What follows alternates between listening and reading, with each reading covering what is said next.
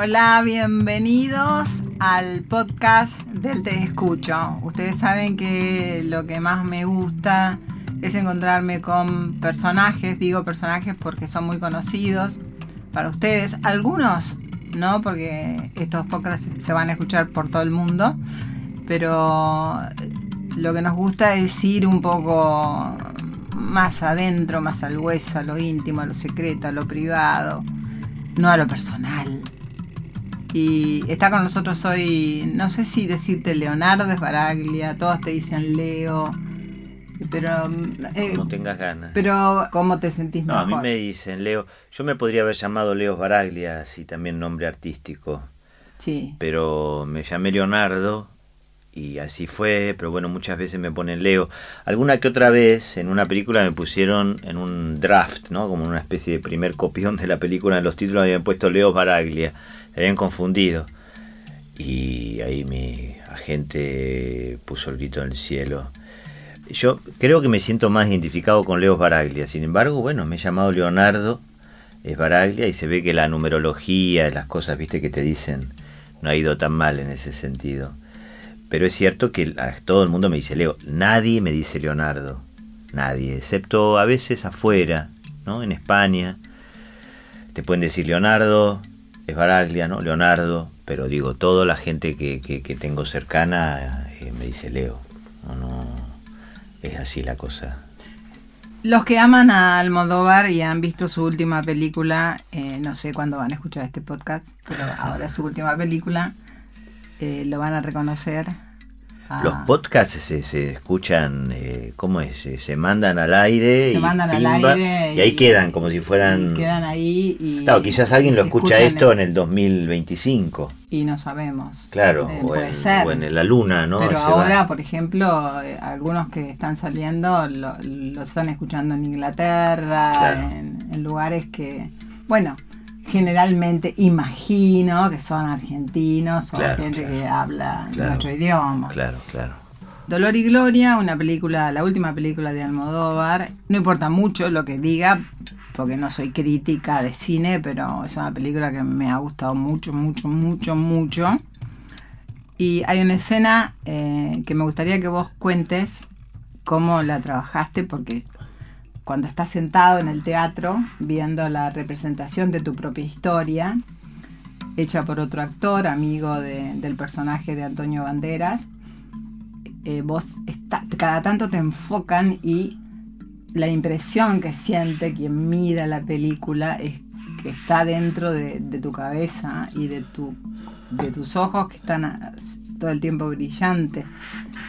Admiro mucho a los actores por eso, a los actores en general, pero eh, te admiré por eso en esa escena, fue una escena muy conmovedora. Era una escena difícil, era una escena que nosotros cuando hicimos, yo hice una, especie de primer encuentro con, Pedro, en el cual él, bueno, me, terminó, se terminó decidiendo para que yo hiciera la película, para él era un personaje... Eh, si bien es breve la participación del personaje, pero para él era un personaje muy importante, muy importante, porque en pocas escenas tenía que dar lo que él, lo que él quería ¿no? y lo que él necesitaba para la película. Entonces, bueno, me tomó una pequeña audición, prueba, como decirlo. Fui a su casa, me invitaron a ir desde Argentina en avión, ¿no? Fui en barco hubiese sido difícil, llegar hubiese tardado mucho. Pero mm, me invitaron y fui, me dieron la escena. Y entonces, bueno, finalmente cuando él me elige, eh, entonces, bueno, yo estaba feliz. Pero bueno, a los dos días de eso se planteó un ensayo justamente con el actor que hacía esa parte. Y lo hicimos en su casa. Y él siempre los ensayos los hace en su casa. Digo, de hecho, después, unas semanas más tarde, con Antonio también eh, ensayamos en su casa. Y bueno, entonces eh, se puso a hacer el monólogo, este, el teatro, y entonces yo lo miraba entonces él me filmaba, y dice, te puedo filmar, así después lo vemos. Entonces me filmaba y este, después lo vimos juntos. Entonces él dice, bueno, y acá tal cosa, y acá me gustaría que cuando te dice tal cosa, vos pongas cara como de, como que empezás a sentirte adentro de una película. Decís, es un horror esto, que estás como si fuera una especie de, ¿cómo se llama esta de los la ciencia ficción, de la que es terrible, la, la, serie, esta serie eh, Black Mirror, ¿no? Ah. Como si fuera un capítulo de Black Mirror, estás como adentro, ¿no? Como una cosa de terror, de pronto que empezás a ver que alguien está diciendo tu vida ahí descarnadamente, ¿no? Después, entonces a medida íbamos mirando mi grabación, acá está muy bien, esto está muy bien y no sé qué, no sé cuánto. Acá me gustaría que hagas como un... El momento que él dice, eh, el cine me salvó, me gustaría que hagas como un suspiro de alivio, ¿no? Decía como que respiras y, algo se, se relaja. Digo, como, lo que quiero transmitir es que él me, me explicaba con mucho detalle lo que yo quería, lo que él quería, perdón, en esa especie de, de, de voz que yo tenía que ir transmitiendo con la cabeza ¿no? Eh, como si fuera eso, telequinesis al espectador, ¿no? Claro, Porque en vos, definitiva. vos es que hacías eso. Vos- Claro, entonces- Vos estabas ahí sentado y. Yo lo que me imaginé. Estábamos con vos. Vos pensás, digo, para que el espectador entienda, hicimos ponerle dos tomas de eso, dos o tres tomas. Hicimos un par de tomas de plano general, donde no era tan importante la expresión, si bien yo iba como calentando, iba pensando, porque la cámara te tomaba, pero ya en plano. Y después hicimos dos planos más cortos, donde ya dice, bueno, ahora sí, ¿no? Vamos sobre tu cara, ¿no? Entonces hicimos una toma y salió preciosa. Pero tenía un extra, un figurante, como dicen los españoles. Vos pensás, la cámara es enorme, ¿no? Lo que se produce en la pantalla. Y yo tenía un extra atrás mío de las butacas que estaba todo el tiempo con un papel, con el programa y moviéndose. ¿Viste cuando la gente está como nerviosa? Entonces yo tenía un papel atrás mío que era como una especie de, de vela de barco. Me quiero matar. ¿Entendés? Entonces Pedro me dijo, está sensacional, está maravilloso, está preciosa lo que has hecho, lo que, lo que has hecho, no sé qué, no sé cuánto, pero tenés un extra, me dice un figurante que está toda la, toda la escena haciendo no sé qué, entonces claro, no nos sirve para nada, ¿viste? ¡Oh! Entonces tuvimos que volver a hacerla. Te pido mil disculpas, me dice, no sé qué. Pero claro, vos pensás que después hicimos otra toma, salió muy bien también. Después, lo que él hace, él elige de esos cinco minutos que me estuvo filmando en cada toma. Él edita. Claro, él elige los, los mejores, él con una editora, que en este caso era Teresa Font, que yo soy una editora que ya había trabajado con ella en varias películas, él elige, bueno, los momentos justamente, él eh, busca en todas esas, esa- esa- esos minutos lo mejor que él... entonces digo, en definitiva, yo logré transmitir eso, pero eh, eh, si no está bien editado y si no está bien elegido, tampoco... Él podría haber usado inclusive más, porque hay momentos inclusive en los que yo me ponía... eh, ¿No? Digo, hay miles de eh, posibles ediciones en esa... Pero te- claro, lo que yo iba pensando en esa escena, en mi propia vida, no tenés de otra. Sí, uno se. Y uno no tenés de otra. y pero que no tenés de otra, porque para entender lo que tenés que actuar no te da de es como si a mí me estuvieran como si fuera un actor que está contando cosas concretas de mi vida. Y eso te, te lleva inevitablemente a, a conmoverte, ¿no? Eh, es así, es como uno más uno, dos, ¿no? En ese sentido. Y, y, Y pasa lo mismo con el encuentro, con, cuando se produce el encuentro. Claro, con Antonio lo que pasó fue que también se produjo un encuentro, eso fue lo primero que hice, o sea, yo estaba mucho más nervioso que en el teatro. Si bien lo que ve el espectador es lo del teatro primero, lo primero que yo hice como actor, o sea, la primera vez que yo trabajé con Almodóvar fue esas escenas que yo salía. La primera toma mía es en la película, abro el ascensor y lo veo Antonio. Eso es lo primero que yo hice como actor. Estaba re asustado Me imagino. estaba re cagado porque, bueno, porque también él tiene fama de ser muy duro y que si no le gusta, viste, se puede no sé qué. No, sa- hay mucho, de, de todos los, los directores, de todos los actores, de toda la gente que ha participado y que ya tiene más de 30 años en esto, se han escuchado miles de historias. Entonces, bueno, uno tiene eso en la cabeza, ese teléfono descompuesto. Y además tenés, tenía, supongo, la admiración que, que tiene uno, que yo, yo no, soy, no soy actriz. No, no, yo, yo deseaba trabajar con este hombre desde que tenía 20 años. o sea, ¿Qué, película de él eh, te, te dio vuelta la cabeza? Mira, yo vi, siendo muy joven, no me acuerdo si tenía 15, 16 años, vi Matador, Mm, que no la entendí en ese momento, Claro. no entendí nada. La verdad, no entendí nada, vi una cosa loca, ¿no? De- temas nuevos para mí, para mi cabeza, ¿no? La verdad que no, no, no, no entendí nada. Después vi La Ley del Deseo, que también, un tema que me era ajeno, no, no.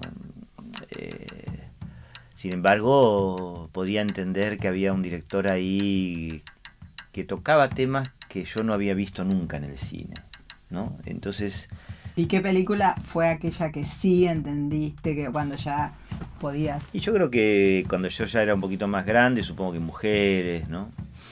Al borde, digo, ya me daba como, ya entendía mucho más el concepto, el mundo que creaba, eh, ese humor, ¿no? Esa originalidad Un brutal, claro, eh, y sobre todo ese mundo, este, ese mundo estético, narrativo, tan, tan vertiginoso, tan, tan, con tanta velocidad, con tanta, una cosa muy loca. Y después, bueno, yo ya me fui a España y allá tuve la suerte de ver, estuve en el estreno de Carne Trémula, Sí.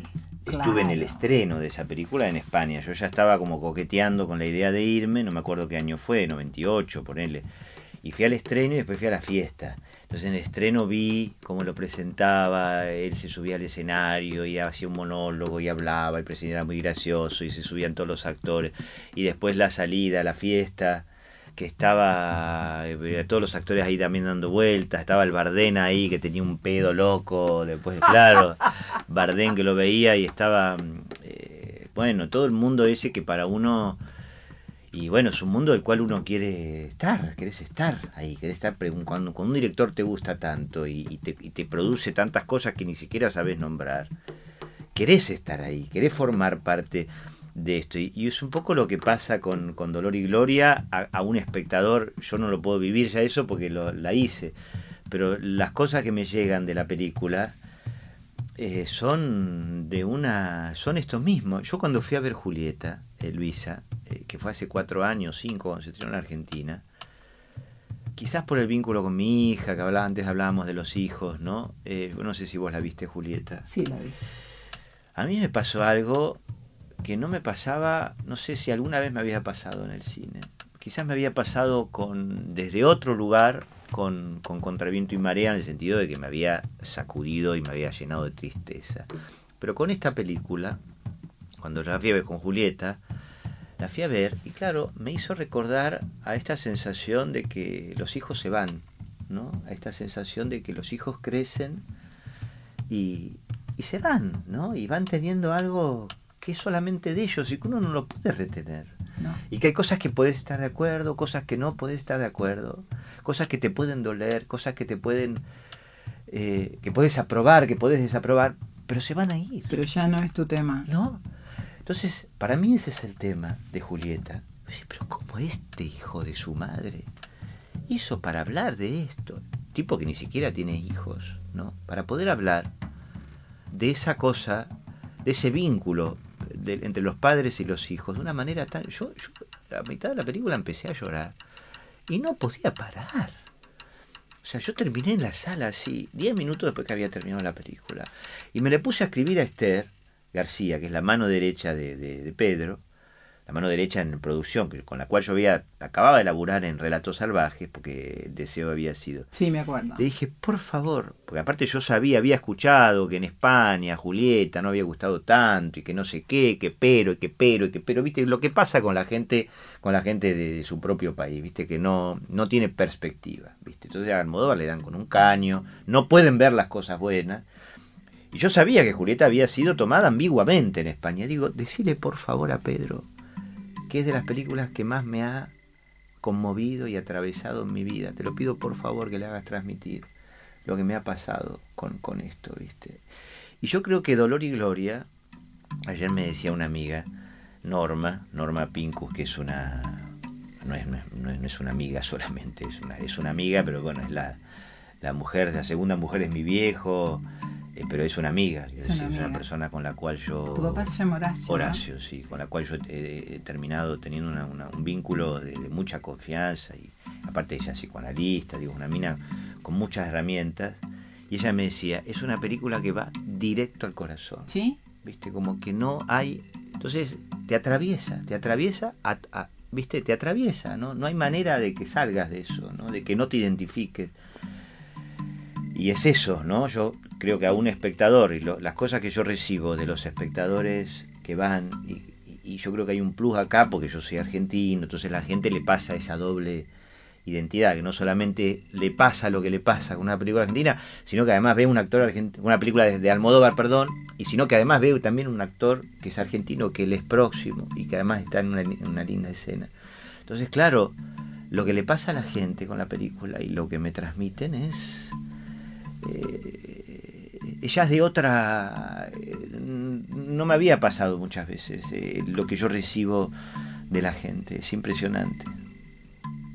¿En qué momento de, tu vida, eh, yo, yo sé que empezaste muy chiquito, que tu mamá es actriz y que bueno, que ella te facilitó un poco. Roxana Random, vamos a nombrarla porque si la nombré a Norma Pincus y no la nombro a mi vieja. No la voy a nombrar. Imagínate que se arma. Está divina. Sí, está divina. Ahora está un poquito engripada, pero, pero bueno, está, está divina. Ya se va a mejorar. Bueno, en esa época no sé en, a qué edad exactamente, no, no, nunca lo, averigüé, pero, pero creo que lo que me pasaba a mí le debe pasar a todos. Hay un momento en la vida de uno donde uno empieza a imaginarse, de, a imaginarse uno mismo en determinados lugares o empieza a tener como, como sueños, qué sé yo, una cosa de...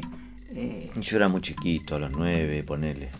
Eh, y, qué, te, qué te pasaba? Nueve, diez años, y no lo sé, yo te juro que trato de seguir averiguándolo, es porque es muy raro lo de actuar, lo de querer actuar, es una cosa un poco rara. ¿no? El otro día mi viejo me decía, Horacio, que también vamos a nombrarlo, ah, lo nombramos antes, ¿cierto? Horacio Luis, me decía, a vos la actuación eh, de alguna manera te, te salvó, ¿no? De muchas cosas, ¿no? Este, así como dice el personaje de Salvador, ¿no? En el monólogo dice, a mí el cine me salvó, ¿no? No sé qué habrá sido de la vida de Marcelo, si se habrá salvado en algún lado, lejos de mí, pero a mí el cine me salvó, ¿no? Yo no sé si me salvó o no me salvó, pero yo empecé todo un proceso de, psicoanálisis cuando tenía 6, 7 años. Me mandaron mis, mis padres a psicoanalista, supuestamente porque tenía una próxima, una operación de adenoides entonces era como para que yo pueda hablar y no sé qué, pero al mismo tiempo yo sé que también me vieron una vez caminando por el balcón, el segundo piso, por la baranda, ¿viste? Que yo, yo sabía que no me iba, ¿no? que no me quería tirar para el otro lado, pero eh, jugaba con los límites, ¿no? Una vez también corté una tijera con un, con un, de un cable enchufado, ¿no? Una tijera de metal. Era un chico, bueno, que estaba ahí viendo a ver hasta dónde, ¿no? Podía llegar. Mandaron al analista. Bueno, vamos a decir que mi papá es después a los años se recibió de psicoanalista, era médico en ese momento. Y ese proceso, a los 12, 13 años, se terminó con, desembarcó en que yo empecé a estudiar teatro. Claro. Entonces, bueno, fue como, como un casi un camino natural. Lo que pasa ya esto como, como una especie de vuelta, de vuelta, de vuelta. Al mismo tiempo, la actuación a mí me fue muy funcional eh, para no enfrentarme con algunas cosas que quizás me tendría que haber enfrentado más de chico. Bueno, no sabemos, no sabemos qué. No, no, yo ni, ni sé ese, no, ni, no, no puedo nombrar. No sé lo que es, pero quiero decir, yo ahora me estoy dando cuenta que a veces tengo más ganas de, andar creando tanto personaje, tengo más ganas de, mirarme un poquito más a mí, ¿no? En el sentido de decir, bueno, este, ocuparme de quién soy. De no, ser otro. Claro. Porque te, pasaste de, casi quién toda soy, tu vida quién soy yo ahora, qué tengo ganas, ¿no? Eh, eh, en ese sentido lo digo, ¿no? Este, pasé, bueno, al mismo tiempo, la actuación, yo me he podido encontrar infinitas veces a través de los personajes y a través de la actuación. Fíjate que casi te digo que en paralelo todas las cosas que yo he ido haciendo como actor siempre han tenido una, un diálogo con mi vida, siempre. Es muy loco eso, ¿no? Eh, pero yo en la época que me estaba separando hice tres, cuatro cosas de separaciones. En terapia, sí. el campo, aire libre Digo, y era justamente todo un momento donde yo estaba, bueno, en crisis y, pensando en la posibilidad de separarme. Bueno, y elegía esas películas, ¿no? Digo, como una manera... De alguna manera, bueno, te llamaban y vos decías que bueno, sí. me interesaban esos temas, ¿no? Digo, hay cosas más literales, menos literales. Esto es una cosa bastante literal. Hasta una vez que ya me había separado, ya me seguían ofreciendo y yo, ya está. No, no, quiero hacer más películas de separaciones, ¿viste? Ya esa etapa la pasé. Pero bueno, es muy loco porque me parece que uno está en constante diálogo del actor que uno es, de la persona que uno es, y eso todo el tiempo está en comunicación, en una especie de, dialéctica, de, es muy loco, ¿no? Pero, pero bueno, yo siento que hay muchas cosas eh, que yo fui posponiendo, ¿no? Esta mirada hacia adentro eh, la fui posponiendo a lo largo de mi vida. Eh, porque me fue bien desde el comienzo, porque tuve mucho éxito, porque, porque bueno, es como, como, si hubiese tomado algunos atajos a través de la actuación.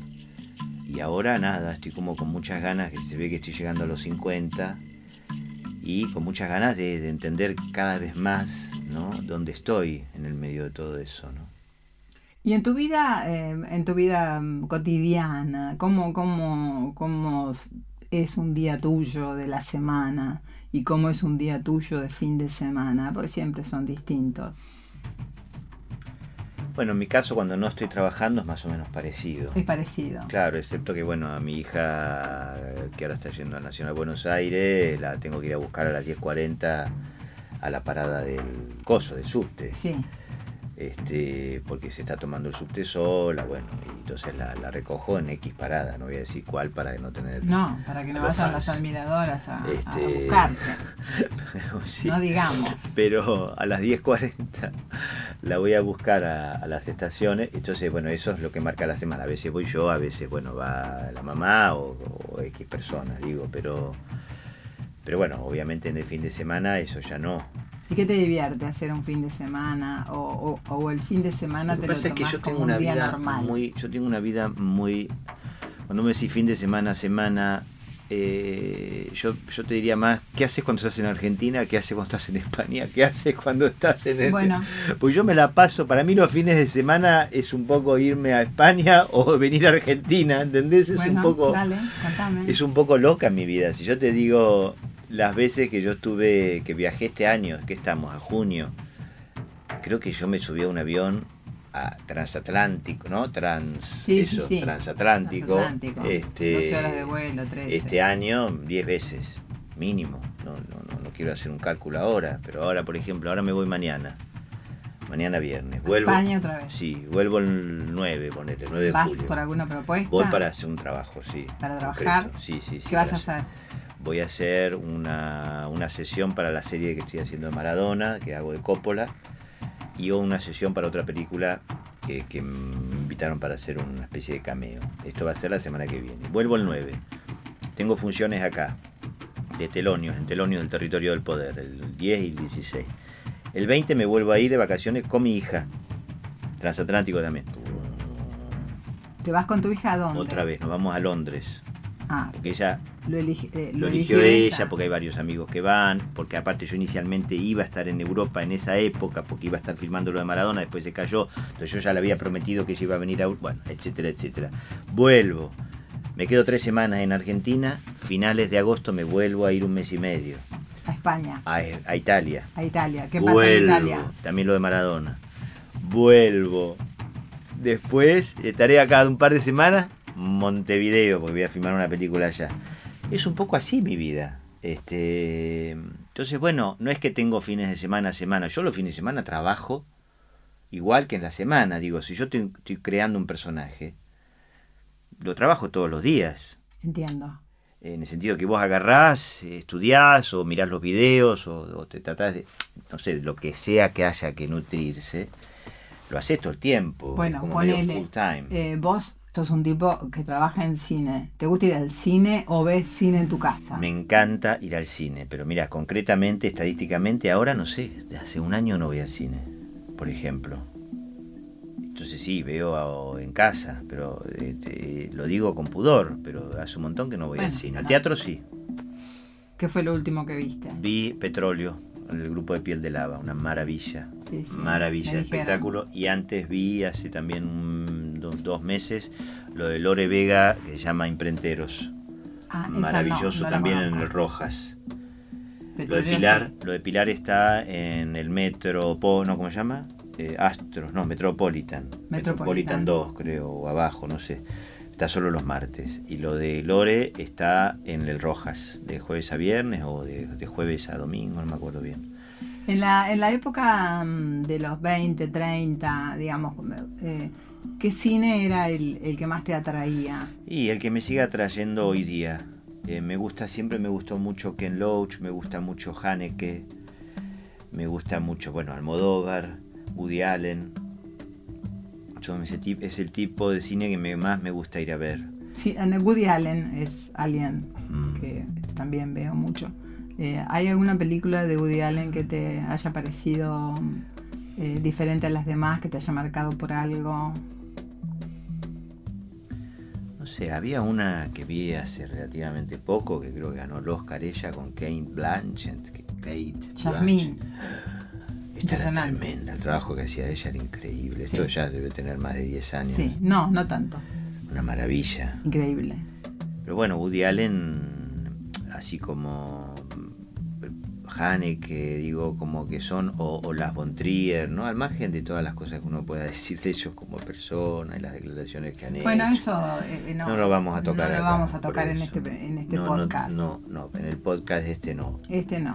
Entonces, podemos hablar en otro de todo caso y yo tampoco tengo mucho para, No, para yo aportar tampoco. Yo no, yo no aporto nada porque no Pero sé. no, no, a mí me gusta cuando un director, que es un poco las cosas que a mí me gusta también hacer como actor, o al menos intentarlo, como que te pasen cosas, ¿no? Que, que te, que te cuestione, que te, que te mueva un poquito de lugar, ¿no? Eh, eso es lo que me gusta que me pase, ¿no? Y que te abra un poquito los ojos en algo, ¿no? Que te, que te, que te movilice. Ese es el tipo de, de cine o de teatro que a mí me gusta ver, ¿no? Lo que me gusta eh, enfrentarme con eso, qué sé yo. Este, no es fácil, no es fácil hoy día, creo que el cine te produzca eso, en el sentido de que pareciera que todo el cine va hacia otra dirección o está demasiado tomado por el mercado, ¿no? Sí, a veces parece eso, pero Pero bueno, siguen aparecen, ocurriendo cosas. Aparecen películas. pel- siguen ocurriendo Películas que. muchas cosas. Hay una película argentina, por ejemplo, que me gustó mucho, mucho el año pasado, que se llama Rojo.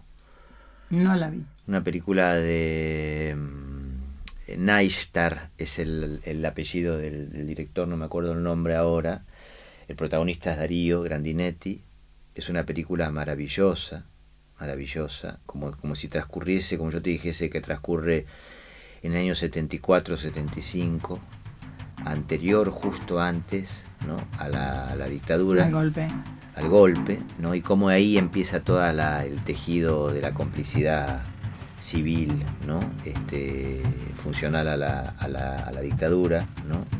Es muy, muy, muy, muy buena película. El enfoque que tiene, la estética que tiene, de lo que habla, es buenísima. Ah, eso de tallarines los domingos con la familia, ravioles. No, lo que pasa eso, es que, ¿no? mira, mi viejo, eh, Horacio Luis, los domingos, todos los domingos, él es el único que finalmente se ha ocupado de eh, hacer la cena los domingos. Cena. Cena. Eh, entonces sí, él lo hace los domingos. Eh, a mí me encanta ir porque nos juntamos todos los hermanos en general. Somos muchos, somos cinco. ¿Cinco hermanos? Sí, Contame los nombres de cada uno y. Pablo es y el para más qué lado grande. van en la vida. Pablo es músico, es un gran músico, productor de musical, músico de sus propias canciones y sus propias composiciones y además músico del Indio Solari en Ah, de, de Fundamentalistas. Man Ray, ¿no? Man Ray estuvo, sí, hace muchos años también Sí. con, con Hilda. Después vengo yo, el segundo, Leonardo, Máximo. Eh, Pablo es Pablo Luis también. Leonardo Máximo es un nombre... Sí. Me mataron ahí. Ay, difícil. Es bravo. No, claro, aparte Leonardo Máximo, viste, como diciendo, bueno, que, que este pibe le pusieron, máximo. le pusieron, claro, viste, como el- la vara, diciendo, loco, Leonardo da Vinci, y además Viste, es como que no. Claro, viste, loco, equivocaste, viste, pero bueno, Después viene mi hermano Javier Ernesto, ¿no? Javier Ernesto, por el Che, Por el obviamente. Che, obvio, sí, me, me imaginé. Después viene Juan Esbaraglia, ya sin segundo nombre, y e Ignacio Esbaraglia, que ya Juan hace, es diseñador gráfico, un pibe bárbaro, medio así también pintor, artista. Eh, mi hermano Javier es arquitecto, el, el anterior, que es como el más normal, podríamos decir, de todos. Entre comillas. Claro. Lo sabemos. No, no, pero tiene como una. No, no sabemos lo que le pasa adentro. Cómo- no, no, no. Lo que, lo que, lo que le pasa dentro de, de su casa ya es cuestión de él. Pero es, este, es como el más normal. Sí. ¿no? Eh, El que estudió en la facultad. Facultad, ¿no? Tiene como ese que mejor se viste, más. ¿no? Estuvo todas las noches ahí haciendo Sí, sus. ahí está casado hace muchísimos años, ¿no? Este, siempre con Patricia, que es un encanto. Bueno, y después viene Ignacio, que también tiene bastante normalidad, periodista deportivo, Ah, me encanta. trabaja en tiempo argentino. Me encanta el deporte, a vos no. Sí, ¿Te sí. gusta el deporte? Yo hago running, hago fútbol. Ay, bueno, ahora, ahora me eh, contás. Boxeo. No sé, no, no, digo que. No, no, que- seguirlo no. No, eso. No, no, No me- Mañana sí me voy a ver el partido de, Argentina. Eh, Me sí. encanta eso, me encanta reunirme alrededor de, de- de cuando juega Argentina, me gusta porque porque te reuní, Te viste las, las facturas. Esta eso, cosa de la sociabilidad. eso me encanta, ¿no? eso es lo que me gusta. Así como me gustaría ir a la cancha por esa misma eh, Por esa misma razón. razón, ¿no? pero no no es que me que lo sigo el fútbol, porque yo creo que su- mi papá es tan tan tan fanático de River que yo creo que me inculcó para el otro lado, pues yo sufría tanto cuando perdía a River, yo tenía 11, 12 años Sí. tanto sufría, que, que me amargaba todo, todo, todo, todo la, la noche. Y me ponía muy mal. Y yo creo que él me había transmitido eso. ¿Entendés? Me transmitía ese fanatismo que él lo sigue teniendo. Sí, bien. Él se toma pastillas para ver los partidos de fútbol. Qué personaje. No, no, por eso te digo. Horacio, No, qué no. personaje. Bueno, y oíme, y, y contame esto de que haces un montón de cosas, que haces este boxeo también. No, boxeo lo hice para una película. Ah, a mí me encanta el boxeo. Es, es raro que. Entrené cinco meses, me puse como un toro. ¿Para qué película hiciste? Sangre en la boca, muy linda película. Está en Netflix. La voy a ver. Sí. No la vi. ¿El esa. otro hermano la viste? Me la perdí. Mirá primero el otro hermano. El otro hermano primero. Porque para mí ¿Está todavía... en Netflix también? Como trabajo me parece que a mí me encanta también. Sangre en la boca me encanta, ¿eh? también las dos son. Pero bueno, pero para ver un poco... Esas dos están en Netflix, sí. Ah, la- las veo, seguro. En Netflix. Sí, Netflix. Están en Netflix. Entonces tuve que entrenar como cinco meses para esa película y fue bárbaro y me quedé enganchado. Ahora de vez en cuando tomo alguna clase de box. Pero ahora me enganché, bueno, toda mi infancia jugué al fútbol, a la vuelta ahí en esa Espeña, con, justamente con Javier y con... ¿Qué número? eh, ¿O en qué lugar? de todo. Jugaba... Cuando era chico jugaba muy bien al fútbol. Creo que eras defensa, hacías goles. No, estabas jugaba en toda la cancha. Jugaba, podía ir turnándome de varios, varios puestos. Ah. Siempre esa versatilidad que luego me caracteriza como actor. Leonardo Máximo dice jugaba toda la cancha. Hasta jugador era, de toda la cancha. hasta era arquero. no, si no, y era arquero también. No, no lo sé, no, no. Hoy, hoy mismo te, alguien te dice, no, no. Le ponía huevo, no, no, no. que en cualquier puesto le ponía huevo. Es Eh, joda, como es ahora. Yo en cualquier puesto le pongo garra a la. Trato de ponerle garra a la. Hay que a la vida. ponerle, hay que, Sí. hay que ponerle garra, hay que ponerse la camiseta. Y ahora, una especie de Simeone, ¿no? Como con garra, Sí, huevo, no, no, no. Pero bueno, entonces ahora me metí con el, con el, con el running. Estoy corriendo Estás ahora. corriendo. Tres veces por semana y me encanta. Lo estoy haciendo así más sistemáticamente. Bueno, ya ahí te perdimos. eh. No sé si vas a poder ir con tanto avión para todos lados. quiere- porque No, pero sabes, justamente es el deporte que podés hacer en todas partes. en todas partes. Excepto ahora que me voy mañana a España, pero hay 40 grados, no sé si a dónde voy a hacer. No, ahí no va a se ser puede- un poco complicado. Pero bueno, pero el running me encanta. Estoy corriendo ya así como si nada 12 kilómetros. Toda la gente que conozco que se mete en el running, Se engancha. eh, incluso, digo, a cualquier edad. Es ¿no? que te engancha, Luisa. Eh, eh, es, y porque te segrega tanto, Yo fumaba, tanto placer. fumaba, fumaba muy poquito. Allá no tengo ganas de fumar. El cuerpo lo tenés mejor, la alegría. Te limpia la cabeza. Cuando vos estás un poco así embarullado, deprimido, estás un poquito mal, bajón, a correr. Es lo mejor. Sí, es que, es que se, se produce un fenómeno que Bueno, es aparte este. está la, ¿cómo se llama? La feromona, ¿es? No, las endorfinas, Las que endorfinas. son péptidos que están acá en el cerebro, Ahí está. Que te dan alegría, te dan... que te dan placer. Y además, literalmente lo que ocurre es que el cuerpo lo tenés mucho mejor, mucho más fuerte, el sistema circulatorio, todo. todo, todo. Y, y estamos en, en- en una época, esto te lo cuento rápido, hay cinco zonas azules en el mundo, se llaman cinco zonas azules porque esas personas que viven en esas zonas son personas que han pasado los 100 años y que están erguidas, que caminan. Japón, por ejemplo. Este, Okinawa, una, otra en Italia. en- ¿México? No. eh, no, Costa Rica. La otra es en un Italia, estado- Japón, eh, Costa Rica, Costa Rica. eh, una en, en, en California, en un lugar muy pegado a México también, Mm. y la otra no me acuerdo. Estadísticamente ahí viven más de 100 Estadísticamente, años. porque eh, tienen una actividad todo, todo, todo el tiempo, están como, y además viven siendo muy sociables. Lo que te hace llegar a ser una persona longeva y feliz, suponiendo que toda tu vida sea un desastre alrededor, porque obvio que hay otras cosas, es ser tener una vida sociable. Hay gente que llega a los 80, 70 y pico y ya se queda en la casa a ver la tele, ponele. Claro. Ya que estamos en un en- hablando y charlando, podemos aconsejarle a la gente que salga de la casa Y es muy importante. Este, y que vaya, salga, porque la vida está afuera. En ese sentido, nuestra profesión, tanto la tuya como la mía, es una sociabilidad, no podés no ser sociable, en el sentido de que siempre tenés que mezclarte, ¿no? O sea, esta sensación de ser poroso, de mezclar, de dar, de recibir, ¿no? En- e- y de ese intercambio, ¿no? A mí me hace muy bien la sociabilidad. Eh, me gustaría, si hay algo que me gustaría poder transmitirle a mi hija, es eso. Parece que ella es bastante sociable.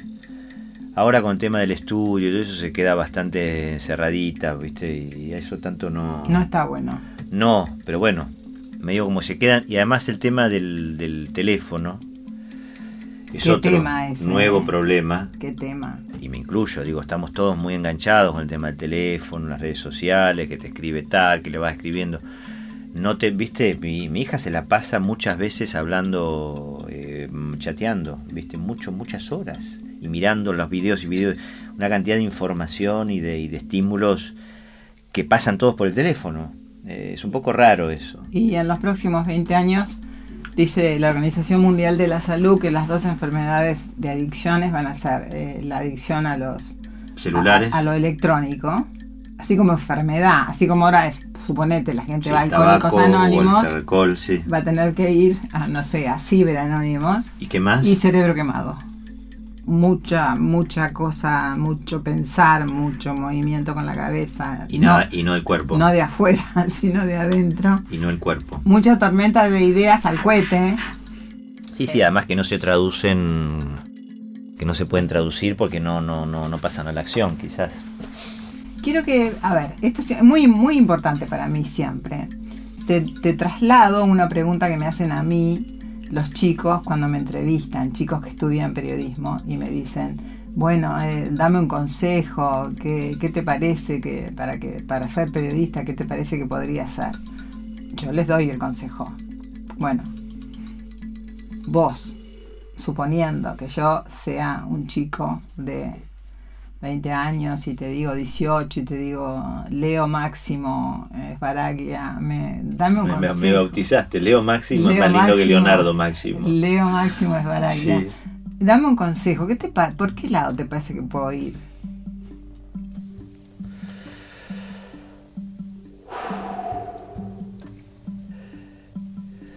Yo lo que siempre digo, que lo digo muchas veces, es no esperar que te llamen. Digo que es un problema personal, además. Yo toda la vida me han llamado, nunca he necesitado de la autogestión. Y entonces es una falencia en mí, porque nunca lo he desarrollado.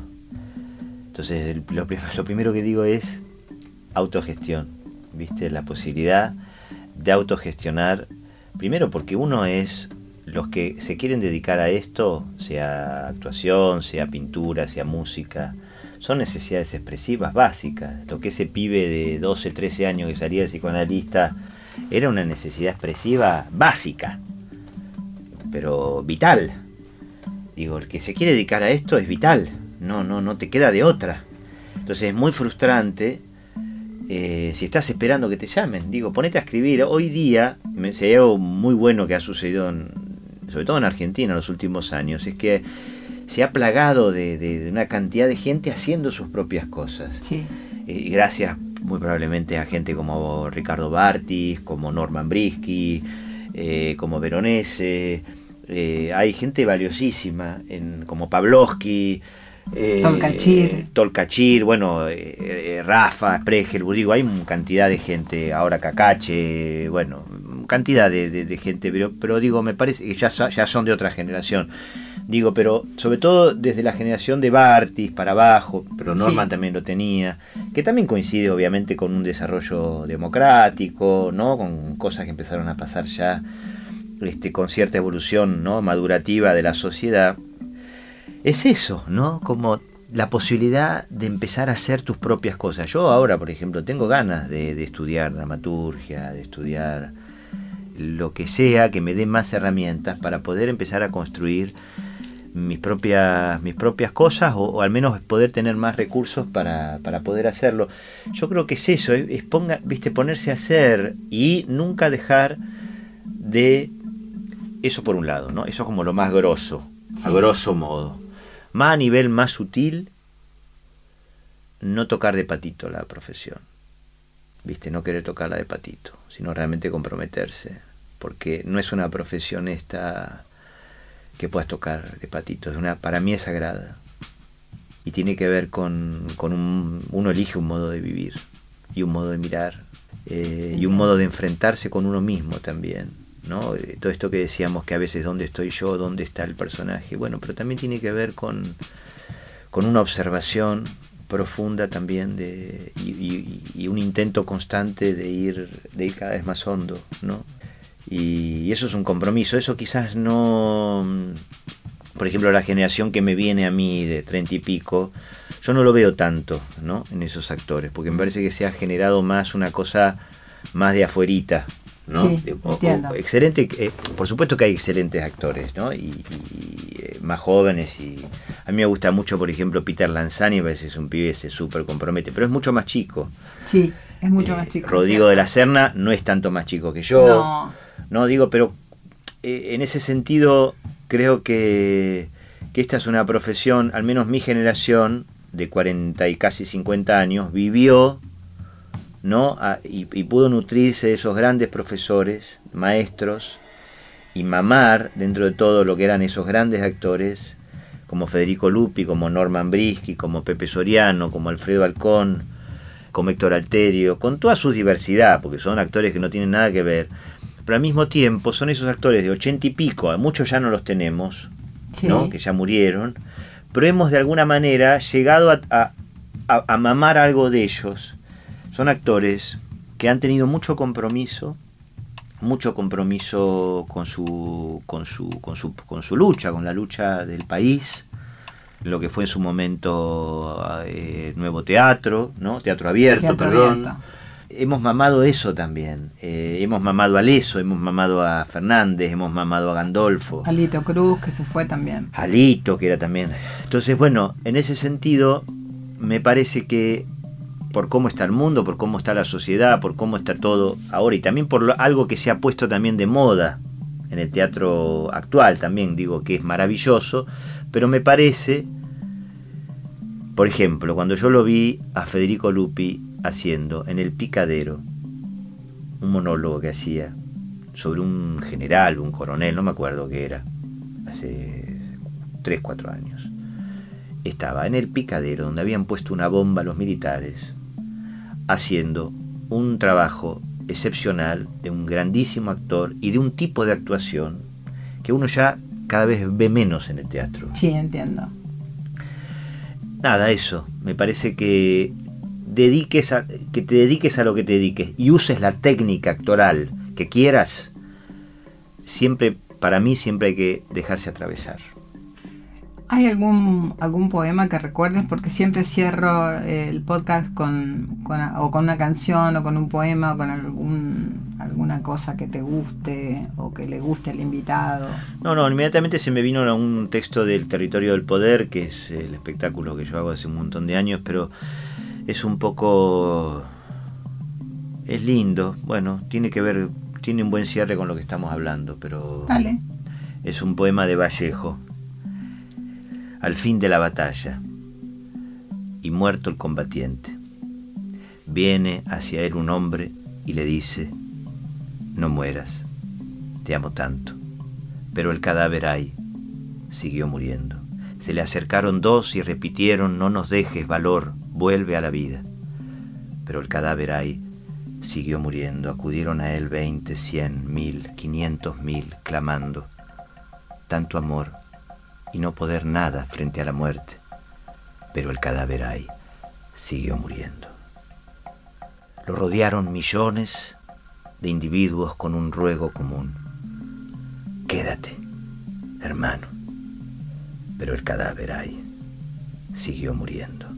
Entonces, todos los hombres, todas las mujeres de la tierra lo rodearon. Todos. Los vio el cadáver, triste, conmocionado. Se incorporó lentamente. Abrazó al primer hombre. Y en ese momento empezó a caminar. No puedo aplaudir. Gracias, gracias Leo Máximo. Bueno, gracias a vos, un placer, igualmente.